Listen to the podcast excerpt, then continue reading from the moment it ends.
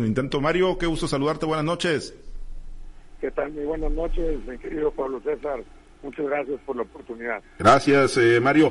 Oye, pues como dice Lama, Lama, Lamita, 10 puntos para la oposición, 10 puntos para quién y menos para pues, los que perdieron. Ganó, no pudo pasar eh, la reforma constitucional del presidente al Instituto Nacional Electoral, Mario.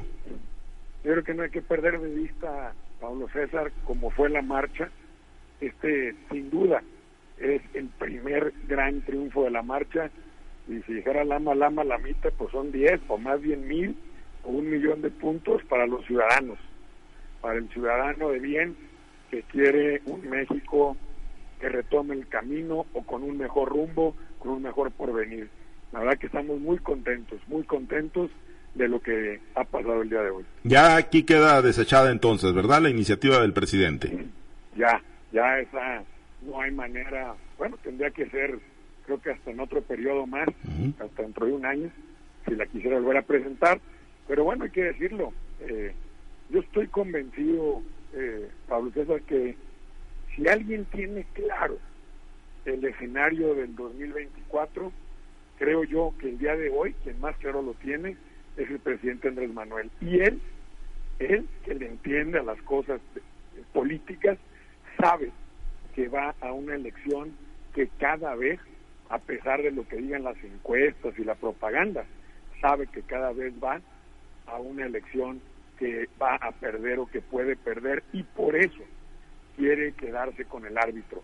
Por eso hoy mismo y de manera fast track, una vez rechazada su propuesta de reforma constitucional, ha presentado y salvando todos los trámites, como se le dice en el argot legislativo, o brincándose prácticamente todo. Ahorita están por iniciar una segunda sesión del Congreso en diputados, donde el presidente, hoy por la mañana, el secretario de Gobernación, llevó la iniciativa o el plan B, digamos, de modificar reglas o leyes secundarias que no requieren de reforma constitucional de las dos terceras partes de los votos que con los votos de Morena y sus aliados las pueden sacar y están por presentarla justamente ahorita a unos minutos de que fue rechazada su reforma constitucional. Y, al no haber podido romper la coraza constitucional que protege al Instituto Nacional Electoral, ¿de qué alcance pueden ser estas eh, reformas secundarias o reformas legales, este famoso plan B del presidente? Pues mira, te digo las cosas como son, mi querido Pablo César, eh, me acaban de hacer llegar el documento son 307 hojas, no lo he leído, apenas este, lo estaba bajando en el celular, entonces, pues ahora sí que no sé qué es lo que trae la realidad, eh, un poco lo que he platicado yo con compañeros eh, senadores y, algunas personas que, eh, ayudan acá en el Senado, es que, que la verdad cosas de fondo no puede trastocar. O sea, cosas de fondo que tiene que ver, por ejemplo, pues con que estén ciudadanos en las casillas, en el control de los votos, en, la firma de las actas, los representantes, eh, en disminuir el número de consejeros, en, modificar así cosas, eh, digamos, muy de fondo, pues que tienen que ver con el actuar del INE actual. Claro, habrá que ver si se quieren aventar una bola rápida de como lo hicieron con la Guardia Nacional, de pasarla eh, por leyes secundarias a formar parte de la defensa nacional, pero ya está la controversia constitucional y tenemos confianza, ya dos jueces han dado amparo al respecto y tenemos confianza que la Corte pues haga su trabajo porque el texto constitucional dice muy claramente que, que tiene que ser civil. Entonces, pues hay que revisar estas 307 eh, páginas del documento que, que presentó el Ejecutivo Pero bueno, insisto, Pablo, creo que hoy lo importante es primero el mensaje claro de que, pues como él mismo lo ha dicho, el presidente es el hombre más informado, está, y voy a dar la palabra que creo que es la correcta, desesperado, porque ya se empieza a ver perdido y quiere a cualquier costa quedarse con el árbitro.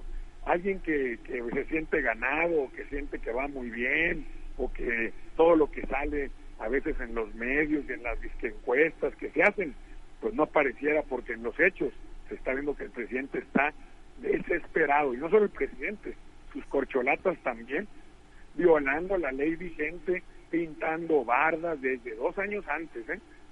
pintando bardas, haciendo eventos, trayendo a gente de todo el país a reuniones, lo que hace Marcelo, lo que hace la Chainbaum, etcétera. Entonces, eh, es la mejor prueba. Hoy nos sentimos de que saben que la mayoría de los mexicanos hoy ya no está con ellos y que van a perder la elección del 24. Oye, Mario, y antes de compartir la charla con, mis compañeros y hacer este recorrido por Sinaloa, pues eh, el otro gran mensaje es que se lograron mantener compactos en la oposición, pese a lo que muchos pensaban de que se iban a doblar algunos y la desempolvadita que le dieron ahí al juicio de desafuero de Alito Moreno, se mantuvieron compactos. ¿Esto significa que, que hay rumbo hacia el 2024 en la oposición? Por supuesto, hemos retomado la Alianza Va por México, PRIPAN PRD, estamos invitando a Movimiento Ciudadano, incluso eh, ya en el Estado de México el Partido Verde, por ejemplo, está considerando ir solo y en Coahuila también ya no ya están considerando no ir eh, en alianza con Morena, porque acuérdate que eh, el Verde siempre se acomoda con sienten con el que va a ganar, pues no, entonces también ellos lo están viendo. Entonces, yo creo que hoy ha sido una muestra clara también, lo debo de decir, y, puede ser controvertido, pero una vez más se demuestra que el PRI eh, cumple a lo que se compromete, porque por ahí nos hicieron una gran este, propaganda y publicidad en contra de ello, en lo de la Guardia, a pesar de que votamos en contra de la Guardia, pero bueno, a pesar de las amenazas, a pesar de todo lo que ha pasado, hoy Alejandro Moreno toma la tribuna, y lo dice como es, de manera firme, contundente. En el PRI siempre vamos a estar del lado de lo que sea mejor para México y en los votos lo hemos demostrado. Bien, permítame compartir la charla con mi compañero Manuel Hernández, está en Los Mochis, platicamos con el senador Mario Zamora Gastelum. Manuel, te escucha nuestro invitado. Gracias, eh, gracias Pablo César. Mario, qué gusto saludarte. Igualmente, mi estimado Manuel, un gustazo siempre poder platicar contigo. Hoy andas ronco, gritaste mucho en la cámara, ¿qué pasó? No, no, fíjate que sí, anduve. El clima. ayer eh, tuvimos ahí una reunión familiar, mi, mi cuñada, Rosalina, que por cierto le mando un abrazo, pues siempre nos escucha, eh, cumplió 50 años eh, y además 30 años de casada y además sus hijas este, nacieron el mismo día, el 20, es como Día Nacional en la familia Galaviz Ibarra, entonces este, pues echamos una que otra cantadita por ahí.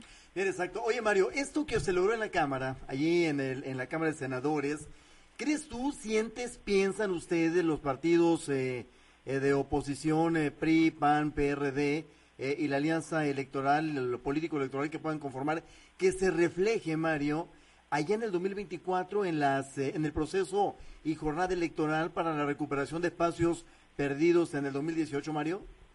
Bueno, evidentemente falta mucho tiempo.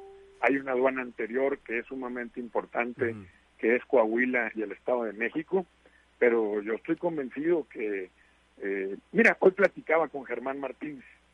Eh, como ustedes saben, Germán Martínez en su historia fue presidente nacional del PAN, pero en el 18 eh, se sumó con Morena, fue candidato, fue senador eh, plurinominal de Morena, llegó al Senado, luego fue el primer director del Seguro Social en el gobierno de Andrés Manuel, y, al estar ya en el gobierno, pues como dice, ya me di cuenta de lo que estaba pasando, cómo estaban sucediendo las cosas, y, pues deja primero el Seguro Social, regresa al Senado, deja el grupo de Morena, se declara senador independiente y hoy es un, un gran defensor de, de esta alianza que estamos formando con los ciudadanos. Y como dice Germán, eh, dice Germán, oye, pues este, si Andrés tuvo 30 millones de votos en el, en el 18, en el 21 en la federal, ya anduvieron en menos de 20, 21, dice, pues yo soy uno de esos 9 millones que, que se decepcionó de él y que ya no votaría por Morena de nuevo, y vemos que esa tendencia va al alza, es decir, cada vez más gente que en el 18 votó por Morena nos hace ver que no quiere volver a votar por Morena. Entonces, eh, yo creo que esas cuentas las ha sacado muy bien el presidente y se ve claramente que Morena no crece. y la lucha que está tratando de hacer el presidente es por lo menos mantenerse, pero yo creo que no les va a alcanzar. Ahora, México eh, es demasiada pieza para este estos malos gobiernos de malos resultados. En, este contexto, Mario, eh, al perderse, al perder el presidente, al no lograr la mayoría eh, calificada para sacar adelante una reforma que era de las más eh, ambiciosas del actual presidente de la República, al perder en ese sentido, viene un plan B, tú lo señalabas hace rato. ¿Qué contiene? No lo sé, pero he leído por ahí, Mario, que uno de los apartados es que se va a sancionar a quien calumnie eh, en procesos electorales y en, declaraciones de propaganda político-electoral en, los procesos que vienen al gobierno actual, emanado de un partido político, es decir, que se calumnia ese gobierno. ¿Tienen ustedes ese conocimiento, Mario? ¿Leyeron eh, eh, los, las leyes o la propuesta la, del Plan B que viene ya en marcha en un rato más? La verdad, Manuel, es que no lo he leído. Acabo de conseguir el documento. Son 307 páginas. Eh, no quisiera hablar de algo que, que no conozco, pero lo que tú estás mencionando, pues... Eh, Ahí te va, mira, te la leo para que tengas un conocimiento. Sonara, sonara casi a, a, a una dictadura. Ahí te va, Mario, mira, dice, dice que la ley vigente establece que constituye infracción la difusión de propaganda política o electoral que contenga expresiones que denigren a las instituciones y a los propios partidos o que calumnien a las personas. Y en su lugar, la reforma establece que será motivo de sanción la difusión de propaganda política o electoral que contenga expresiones que calumnien a las personas, a los partidos políticos o a los gobiernos emanados de estos. Y aquí en este último tramo se encaja lo que te digo. Bueno, pues si se les va a aplicar para ellos mismos, va a estar muy interesante, porque los que dicen muchas mentiras o los que argumentan decir tener otros datos y se les ha demostrado eh, en los hechos lo contrario, pues ha sido este gobierno. Y te pongo un ejemplo, estimado Manuel, hoy lo vivimos. Bueno, ayer el presidente dijo algunas cosas de Xochitl Galvez, eh, Xochitl le demuestra que lo que dice son mentiras, y Xochitl inteligente le dice, lo dijiste tú en la mañanera, que es un espacio público donde se utilizan recursos públicos, dame mi derecho de réplica. Deja, mírame a la mañanera y dar mi réplica de lo que estás diciendo porque lo que estoy diciendo son mentiras. Y ya el presidente, no, que, que vaya a los medios, que vaya a Reforma, que vaya no sé qué, al Universal y esto que, o sea, ya se sacó. Entonces, si esa ley va a ser pareja, pues estaría interesante, habría que revisarla a detalle. Así es, Mario, gracias de mi parte, desde donde estás te invito a Culiacán, ahí está Samuel Sánchez, Samuel. Manuel, muchísimas gracias, ¿cómo le va, senador? Muy buenas noches, un gusto poder saludarle. Igualmente, Samuel, muy contentos y muchos saludos a todos allá en Culiacán. Qué bueno, me da muchísimo gusto. Quería preguntarte cuál es el rol que está jugando Mario Zamora en el proceso de la renovación de la dirigencia local aquí en el PRI, porque hay señalamientos y los hubo durante esta reunión. Hace algunas semanas estuvieron aquí los periodistas ahí en el auditorio del PRI, pues de que te pedían a ti, Mario, sacar las manos porque eres una persona muy cercana al dirigente del PRI, Alejandro Moreno, entonces ellos no querían que existiera imposiciones de la dirigencia. Mira, yo, te debo decir, como, como priista que soy, soy un priista más, que no tengo mayor interés más que que al PRI le vaya muy bien, que le vaya mucho mejor de como nos está yendo. Entonces, yo la verdad cuando nombran a Ramiro Hernández delegado, es un hombre con una gran experiencia, con un gran reconocimiento, fue alcalde de Guadalajara, fue senador de la República, ya había sido delegado en, Sinaloa, nos conoce muy bien a toda la clase política sinaloense. Tú se lo puedes preguntar, yo cuando me vi con él, porque me buscó, dije, mira Ramiro, yo tengo plena confianza en ti, tú eres quien trae la representación del Comité Ejecutivo Nacional, tú dime cómo ayudo. Si quieres que vea gente, no veo a nadie, declaro, no declaro, lo que tú me digas, yo con todo gusto. Y me dice él, oye, te agradezco mucho esa actitud, eso, eso nos va a ayudar mucho. Y me dice, ¿tú qué me recomiendas a mí? Yo le dije que veas a todos, a todos, a los priistas, a unos que dicen ser priistas, aunque ya no estén en el PRI, de todos modos velos, a los que antes estuvieron en el PRI se fueron, pero pueden tener ánimo a regresar, búscalos, búscalos a todos, escucha a todos, tú genera, eh, conoces bien a los sinaloenses, a los grupos políticos, y haz tu trabajo, yo confío plenamente en el trabajo que vas a hacer, y así ha sido. Entonces, cuando alguien acusa, dicen los abogados, yo no soy abogado, pues el que acusa tiene que probar. Pues yo nomás digo, pues el que acusa que apruebe. Claro, eh, ¿cuál debe ser el perfil entonces del nuevo dirigente o la nueva lideresa del Príncipe Sinaloa, Mario, según su punto de vista? ¿Cuándo qué? Perdón, no, no escuché la pregunta. ¿Cuál debe de ser el perfil entonces del nuevo dirigente o la, la lideresa del PRI Sinaloa? La, la visión que yo tengo de lo que creo que debe hacer el PRI, y no digo que sea el dueño de la verdad, y siempre abiertos a escuchar cualquier propuesta y postura, siempre, pero mi visión hoy, con la experiencia que hemos tenido eh, en estos últimos tiempos, es primero que el PRI tiene que ser un partido opositor, tiene que contrastar con lo que pasa en Sinaloa. No hay gobiernos perfectos, no hay seres humanos perfectos. Y allá, pues prácticamente todo lo municipal, salvo Sinaloa de Leiva, es una excepción importante, pero salvo Sinaloa de Leiva, los gobiernos municipales, estatales y federales son de Moreno. Y si no hay contraste, pues entonces la gente no puede diferenciar que una cosa es distinta a otra.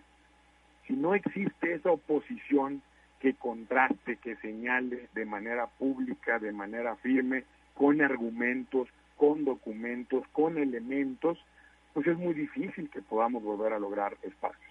Y la otra parte que creo que también es muy importante es la de la alianza. Yo soy un convencido, sé que hay militantes en los distintos partidos que pueden decir, oye, es que yo creo que no conviene ir juntos, que cómo vas a juntar al PRI y al PAN. A ver, yo respeto su opinión, no olvidemos que los militantes de los partidos, que son súper importantes, pues no dejan de ser una fracción muy pequeña cuando la comparas con los ciudadanos que salen a participar en una elección. Y creo que esta marcha nos demostró eso. La marcha, por mucho, el ciudadano no militante de los partidos estuvo presente, se manifestó y nos mandó el mensaje a los partidos donde nos dijeron, hey, nosotros vamos por delante y ustedes tienen que hacer caso de lo que nosotros queremos. Y yo creo que la gran mayoría del ciudadano quiere que vayamos juntos, en alianza, PRI, PAN, PRD, Movimiento Ciudadano, más por supuesto la sociedad civil, ¿verdad? Para poder hacer un frente amplio donde, ojo, no solo eh, sea una alianza en términos electorales, sino que ya finalmente demos el brinco y modifiquemos el sistema político a gobiernos de coalición. ¿Qué nos dice mucha gente en la calle?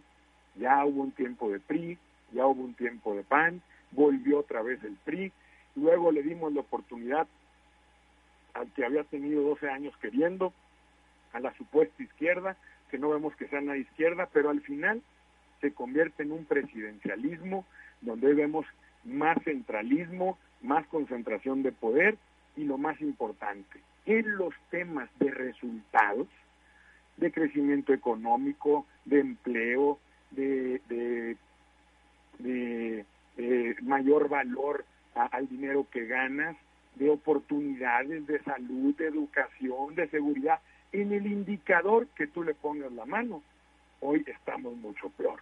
Es decir, gobierno que no da el menor resultado. Entonces, por un lado, un PRI que sea que sea oposición, que contraste, y un PRI que es un jugador importante en promover la alianza de todos para poder crear un nuevo sistema político donde no solo ganemos una elección, sino que hagamos un gobierno de coalición donde lleguen a gobernar los mejores y donde podamos cumplir y darle resultados a la gente que es lo que quiere. Más oportunidades, más democracia, más libertades, más rendimiento de cuentas, menos corrupción que la gente pueda vivir mejor. Oye Mario, ¿y realmente ya despertó el tricolor en sí, ya despertó y los otros partidos como oposición o todavía les falta más? No, yo creo que apenas va empezando esto, apenas va empezando. Insisto, yo creo que en la historia moderna de México, la marcha del día 13 va a marcar un antes y un después. Eh, yo creo que la mecha ha encendido Hoy el primer resultado tangible, la ley electoral, la iniciativa del presidente que tenía el deseo, el deseo de coartar libertades, de menoscabar la democracia, de hacerse dueño del árbitro, hoy no pasó. Y sí, sí gritamos en la Cámara, no mucho, pero sí gritamos, hoy lo dijimos con fuerza, no pasó, no pasó, y creo que es el principio de muchas cosas que vamos a empezar a ver. Muy bien, Mario, pues muchísimas gracias por esta parte de la entrevista. En mi parte es todo. Le voy a hacer el micrófono a mi compañera Diana Bon, que se encuentra enlazada en WhatsApp. Gracias, Mario, y adelante, Diana. Buenas noches. Buenas noches, muchas gracias. Gracias, Samuel. Buenas noches, un gusto saludarlo. Igualmente, siempre un gusto saludar a toda la gente allá por WhatsApp. Continuando un poco con el tema, eh, senador, de el, bueno, de lo que no se aprobó el día de hoy, lo que no pasó, el hecho de que no se hayan sumado en esta, eh, ¿ven que podría devolverle un poco al PRI de lo que fue tan criticado, por ejemplo, en el tema de la Guardia Nacional? Por supuesto, no, y sobre todo clarifica, ayuda a clarificar muchas cosas de lo que pasó. Simplemente, a ver, vamos a hablar eh, tal cual, hombre, con como hablamos con esa franqueza eh, los sinaloenses. Oye, ¿cómo si habían dicho que la vez pasada doblaron a los del PRI, pues ¿por qué no nos hubieran doblado ahora? No, es que le sacaron cosas, es que tienen esto, es que tienen lo otro. Pues si los pecados no se borran en el pasado, o sea, esos no los puedes borrar. O sea, si ya te tenían hincado, pues ¿por qué? En esta que se le importaba al presidente, esta sí era muy importante para él, ¿Por qué? Porque sabe que si no tiene al árbitro de su lado, va a perder la elección. Lo sabe. Y vean las acciones de las corcholatas. O sea, no es solo una, no es solo una decisión aislada, vean el comportamiento, vean todo lo que están haciendo faltando a la ley. Entonces, bueno, por eso querían tener al árbitro y no nos doblamos, lo dijimos desde antes, lo dijo Alejandro Moreno con todas sus letras. No va a pasar, no va a pasar y hoy en los hechos se demuestra. Claro, claro que nos afectó mucho toda la propaganda y todo lo que nos pasó eh, la vez anterior, así como así como la gente volvió a ponderar al PRI cuando fue la, la reforma energética, luego con esta eh, pues confusión y todo lo que pasó entre la temporalidad y la guardia, pues volvemos a caer muchísimo y hoy otra vez nos vamos a levantar. ¿Y qué dice mucha gente? El PRI está demostrando en los hechos ya se volvió a retomar la alianza Va por México, PRI-PAN-PRD, ya se volvió a retomar en el Estado de México, en Coahuila, o sea, ya estamos eh, otra vez eh, haciendo cosas, es un proceso de aprendizaje sin duda, pero hoy ha sido un gran día. Ven, ven todo esto, viendo todo este panorama que, que ya planteas, eh, ven que Morena está, es que es como un acto de desesperación el hecho de que, por ejemplo, Laida Sansores haya dicho que ahora también va a ir contra el PRD y el PAN, no solamente contra Lito Moreno. A ver, y fíjate que pongo otra cosa que llama la atención. Ahora ya empiezas a ver, ahorita que mencionas a Laida, cómo hay miembros importantes de Morena que ya dicen, igual y me voy de Morena, ¿eh? Lo dijo Ricardo Monreal. Si no veo democracia en Morena, me voy a va por México. Y es el líder del Senado de, de Morena. O sea, no es cualquier persona. Entonces, yo creo ¿Por qué? Porque la gente, insisto, se está empezando a dar cuenta que Morena va a perder en el 24. ¿Se les, va, se les va a ir desgranando la mazorca entonces? Pues eh, digo, no, no soy pitonizo, no conozco el futuro, pero lo que sí es que esto nos ha dado una gran oportunidad de entender que hay una gran cantidad de ciudadanos que a lo mejor no, no participan en los partidos políticos, que no son militantes, pero que no están contentos con este gobierno, que no están contentos. Ahí está el pasto seco para que un cerillito, un pequeño cerillito, encienda la llama y pueda despertar a este gran país que es México, este gran país que merece tener mejores gobiernos. Con esto, eh, finalmente preguntarte, con esto y con la marcha eh, a favor del INE, entonces te están demostrando que la oposición sigue con poder que Morena no tiene las cosas tan fáciles, pues, como pudieran haberlo pensado. A ver, no solo con esto, pues con las propias actitudes de ellos.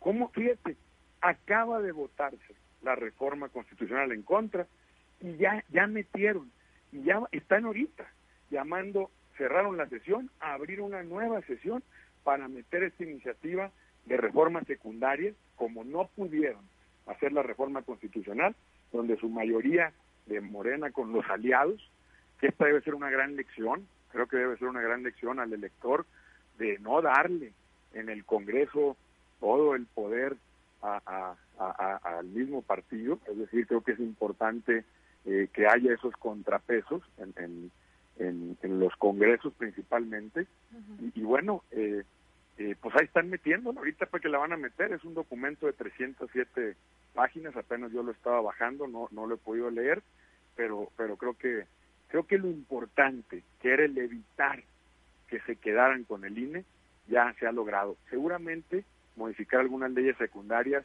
podrán tener algún este alguna injerencia, alguna afectación, pero lo importante, lo relevante, lo de peso, que es que sean los ciudadanos, porque no olvidemos que el INE no son solo sus consejeros, quieren pensar que son los consejeros, no, el INE son millones de ciudadanos que un domingo al año, cada seis años, deciden involucrarse y participar en una elección y es un órgano independiente, no el gobierno, quien organiza las elecciones, quien cuenta los votos y el tribunal, un tribunal electoral independiente, quien determina lo que es legal y lo que no es legal. Eso es fundamental en cualquier democracia.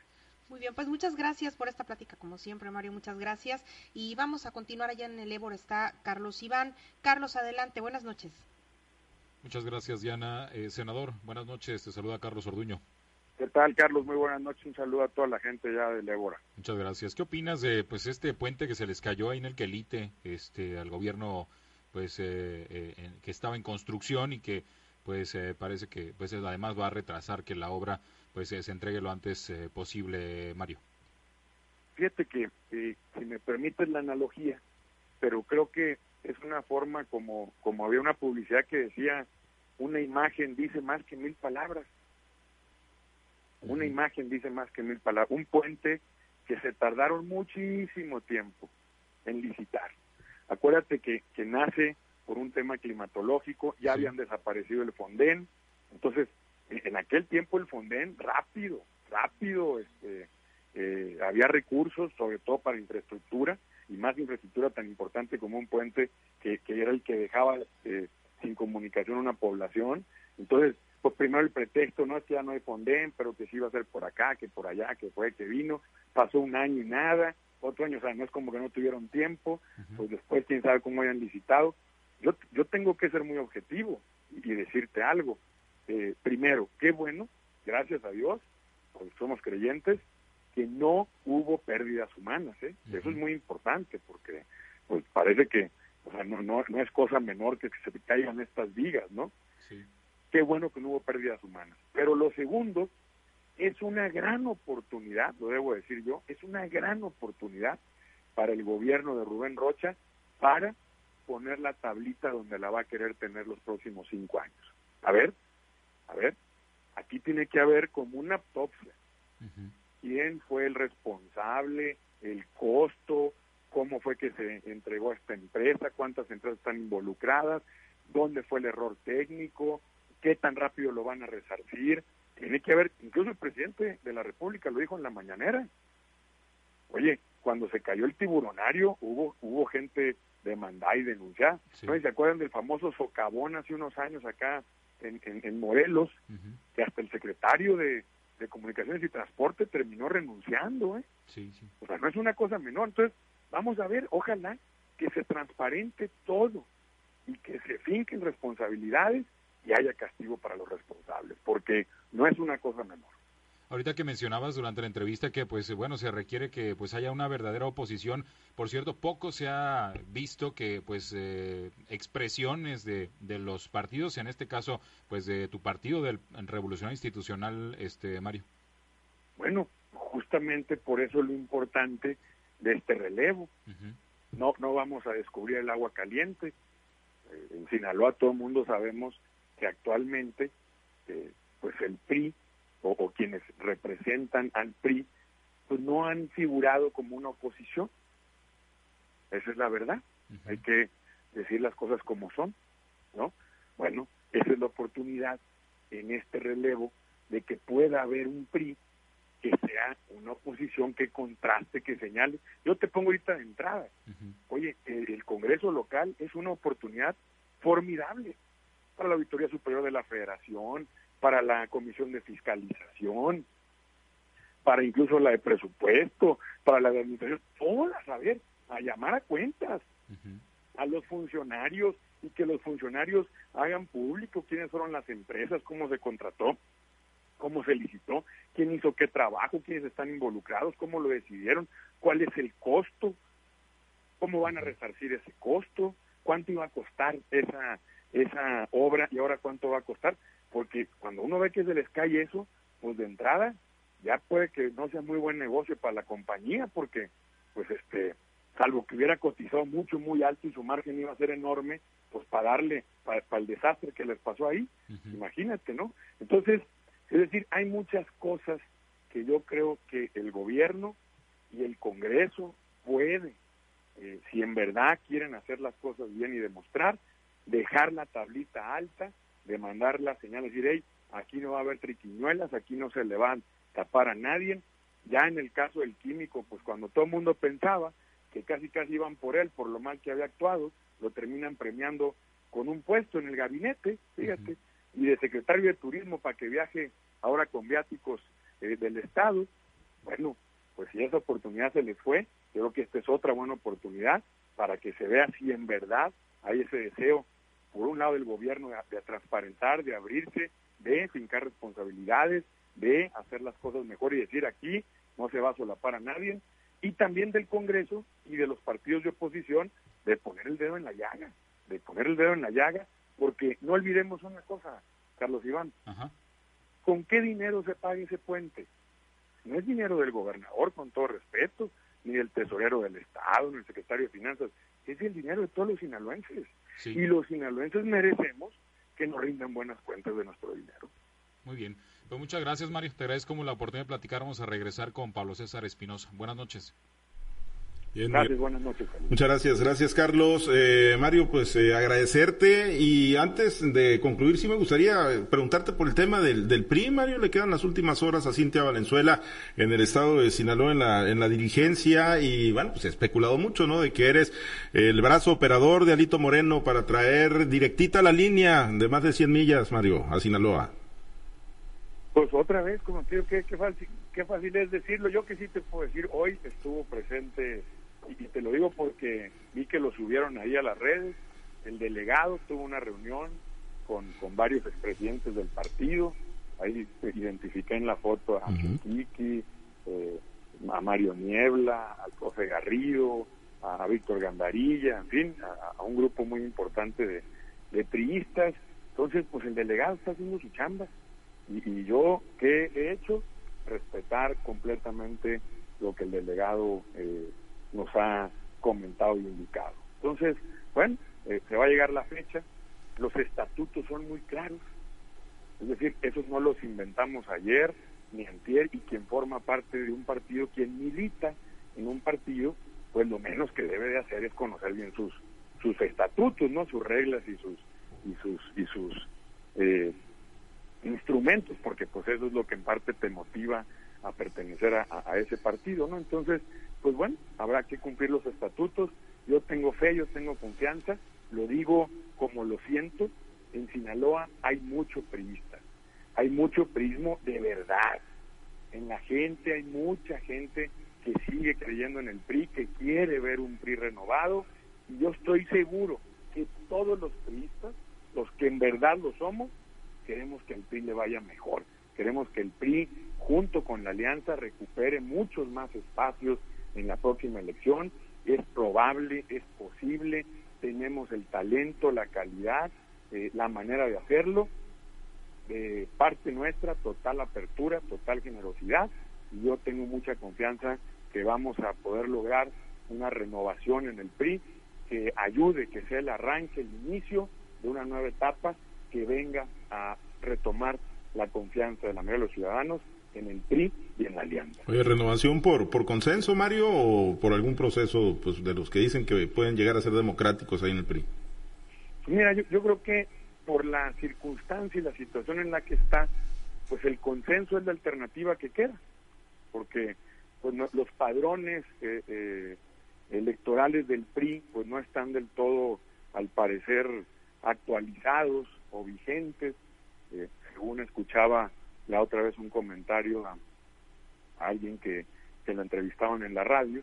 Entonces, pues ahora sí que quien trae esa película eh, con mayor claridad de Ramiro, a mí Ramiro me dijo que lo que se estaba buscando es el consenso, yo le dije me parece formidable y reitero lo que le decía ahorita, de mi parte, total apertura, total eh, impulso a que todo lo que sea bueno para el PRI va a contar con mi apoyo, con mi solidaridad, con mi acompañamiento. Bueno, pues ya estaremos pendientes mañana que concluye el plazo y a ver si se hace el anuncio finalmente. ¿Trae gallo? ¿Trae simpatizas con alguien en particular? A ver, yo con, el priista que esté dispuesto a eso, a lo que te decía, o la priista, que, hay que pensar en una cosa también, eh, Pablo César, no, no, el PRI no solo es su presidente, su secretaria general o su presidente, secretario general, no, pues es todo un, conjunto, ¿no? Más todos sus, militantes y simpatizantes. Insisto yo que es lo que creo, lo que más importa es que sea un hombre, una mujer, una mujer, un hombre, eh, esté dispuesto a contrastar, que esté en condiciones también de hacerlo, porque hay que decirlo también, hay mucha gente que te dice yo tengo mi negocio, yo tengo tal cosa, o, o yo no estoy en las condiciones para enfrentarme al gobierno porque fui funcionario y, si me buscan a lo mejor me encuentran, no lo sé, hay muchas circunstancias, entonces tienes que estar en condiciones de poder este eh, contrastar al gobierno eh, pues los que hoy gobiernan fueron oposición y acuérdense cómo eran verdad entonces si no contrastas no tienes camino y la otra insisto creo yo es el promover la alianza. Yo entiendo que, vuelvo a repetir, dentro de los partidos hay militantes que creen que no es la mejor vía. Yo soy un convencido de que es la mejor vía y sobre todo, cada vez que uno habla con la sociedad, eh, en términos generales, desde la sociedad son los que primero que dicen, júntense, júntense y juntos les podemos ganar. Muy bien. Pendientes, Mario, agradecido siempre de que atiendas la llamada para platicar con los guardianes de la noche. No, al contrario, mi querido eso muchas gracias a todos los guardianes, un saludo a todos allá en Sinaloa, día movido, mañana hay que echarle buen ojo a esas leyes secundarias, no dudo que lo quieran sacar hoy mismo en la madrugada. Y los mandando la semana que entra al Senado, así que hay que estar atentos, hay que darle una buena estudiada. Y hay que, aunque vaya a pasar, porque con los puros votos de ellos pasa, aunque ahora eh, perdón que le ponga este ingrediente, mi querido Pablo, pero pues no sabemos Monreal, ¿verdad? Sí. Hay varios senadores que son amigos o simpatizantes de Monreal y que a lo mejor eh, yo vi una declaración que dijo la ley electoral se va a revisar no en fast track, sino se le va a dar la importancia que tiene. Entonces, si quieren sacarla muy rapidito, a lo mejor tampoco pasa eso. Hay que estar muy abusados. Y te voy a decir por qué. Te voy a decir por qué, Pablo, y se lo digo a la gente que nos escucha en la radio a veces yo sé que pueden decir, no, lo que pasa allá en el Senado no es relevante, y esto no sí es. Lo que pase va a tener mucho que ver con la vida que tú vives hoy en tu casa, tu hijo, tu familia, va a ser muy, muy importante porque lo que está en juego, insisto, es la libertad y la democracia, algo que durante muchos años muchísimos mexicanos y mexicanas pelearon por y que hoy por ningún motivo debemos permitir un retroceso. Muy bien, seguiremos platicando Mario, muchas gracias. Gracias, Pablo. Muy buenas noches a todos y a la orden. Gracias, eh, Mario Zamora Gastelum. Pues interesante el tema, muy movido, como lo dice efectivamente Mario Zamora. No hubo reforma constitucional, no pudo salir la reforma constitucional del presidente López Obrador, no alcanzaron una mayoría calificada, pero ahí está la discusión de, del plan B famoso. Bueno, mañana seguiremos eh, dando, pues revisando, revisando este importante